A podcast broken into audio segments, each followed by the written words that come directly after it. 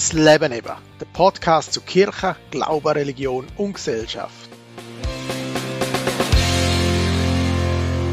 Heute Sonntag feiern wir der eidgenössische Denkbuß- und Betttag. Das ist vom Staat angeordneter überkonfessioneller Viertag. Da fragen sich sicher ein paar von euch, ähm, wie bitte in der heutigen Zeit vom Staat angeordnet und dann noch ein Betttag, was soll das? Das will ich heute mit euch ein bisschen genauer anschauen. Herzlich willkommen im heutigen Podcast «Das Leben eben».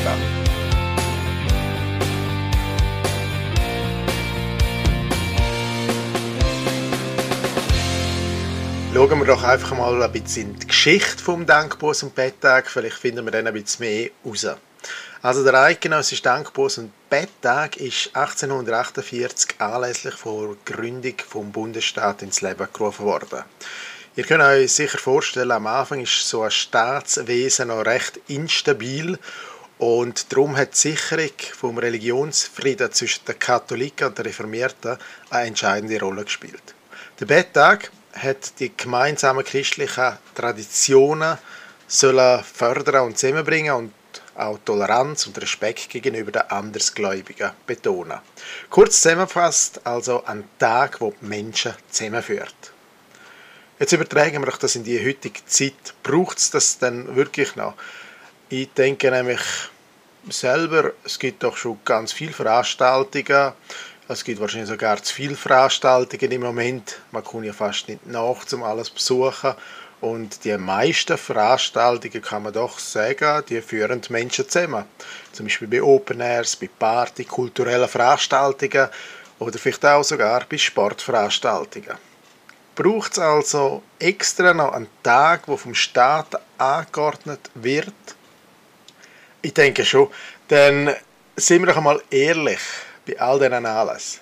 Oder als aus im Alltag. Setzen wir uns bewusst mit dem auseinander, was wir wirklich haben. Es ist doch eigentlich nicht selbstverständlich, dass es uns in der Schweiz mehrheitlich so gut geht. Wir können uns in dem Land frei bewegen, haben unsere eigenen Hobbys, können den eigenen Interessen nachgehen, wir können selber entscheiden, wie wir unser Leben gestalten und verbringen wollen. Und ja, es geht uns doch eigentlich recht gut. In Krisenzeiten, das haben wir vielleicht ein bisschen auch gemerkt, dort wird uns das bewusst. Aber unsere schnelllebige Gesellschaft vergisst eben auch wieder sehr schnell. Und darum glaube ich, ist es ganz sinnvoll, dass man so einen Tag haben, mindestens einen im Jahr oder wenigstens einen im Jahr, um mal innezuhalten und sich dem richtig bewusst zu werden.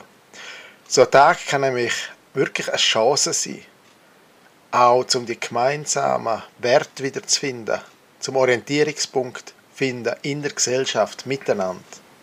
Aber warum nennen wir das Ganze im Jahr 2023 dann noch Betttag? Ist das noch aktuell? Ich persönlich finde doch, weil das Gebet selber ist eine sehr gute Form zum innehalten und über das Leben nachdenken. Darum bete zum Beispiel ich jeden Abend.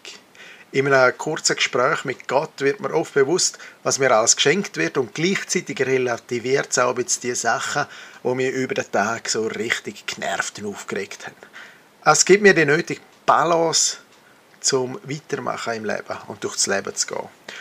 Und schlussendlich kann ich also einen Gedanken auch gut sein, wo man in Gottes Hände legen darf. Meine Sorgen, aber auch mein Dank.